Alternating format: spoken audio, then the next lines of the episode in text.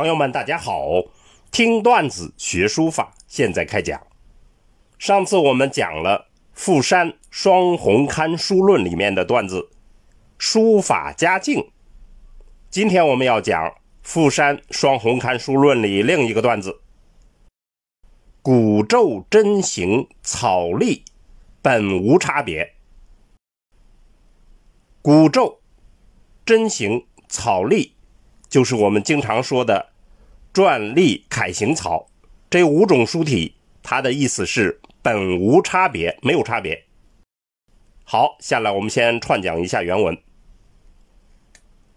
楷书不知篆隶之变，写楷书不明白篆隶之变，任写到妙境，终是俗格。任你写到最妙之境。也最终是俗格，中王之不可测处，全得自阿堵。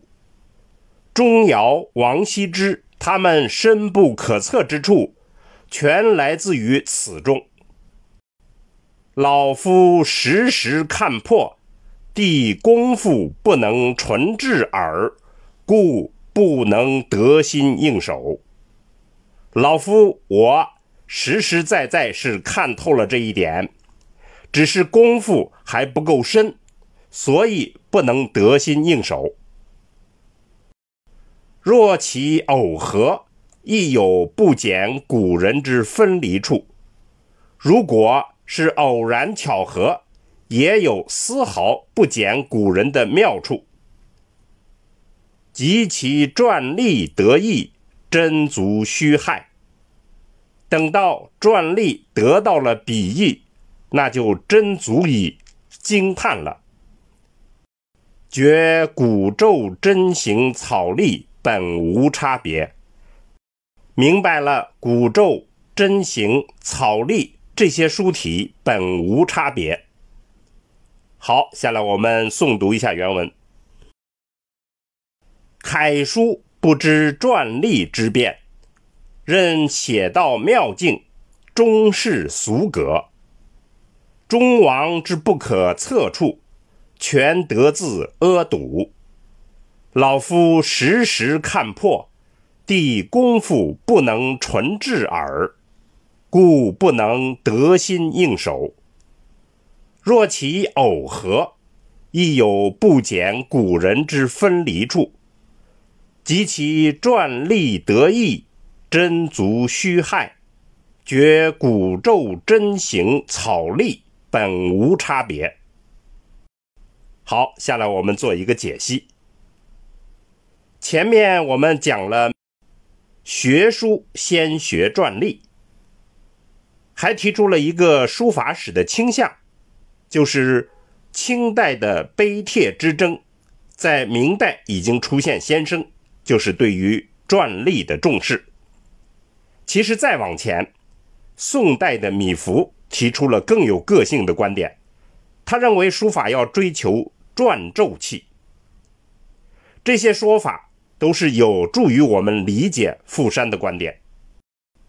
他认为楷书写的再好，如果不懂篆隶之变，就只能落于俗格。他还认为钟繇、王羲之的奥妙。就在篆隶之中。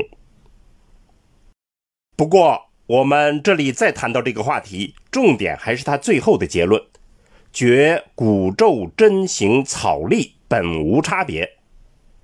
这样的说法很有个性，很启发我们深思。用我们习惯的称呼，篆隶楷行草，这并非五种各不相同、完全独立的书体。而是同一个汉字在发展过程中，根据不同历史条件和需求，调整书写方法，逐渐归类而成的五种典型形态。中间还有很多非驴非马的过渡形态。在五种典型形态和众多的过渡形态中，保留了大量前人的探索经验。正是靠这些探索经验。汉字的书写不断发展，创造了完美的书法体系。在书法体系内，正如傅山所说：“古咒真行草隶本无差别，差别是后人为了方便而相对划分的。总体来讲，就分成了两类：篆隶属于古体，楷行草属于今体。楷行草是现在流行的书体。”为什么在今体的书写中间要融入古体的笔意呢？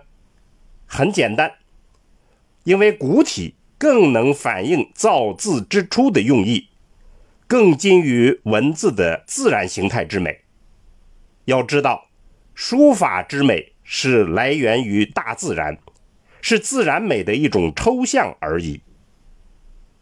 历史上，每当书法陷入泥淖，发展无力之时，人们就不约而同地回到古代去找灵感，以复古的形式来寻求革新。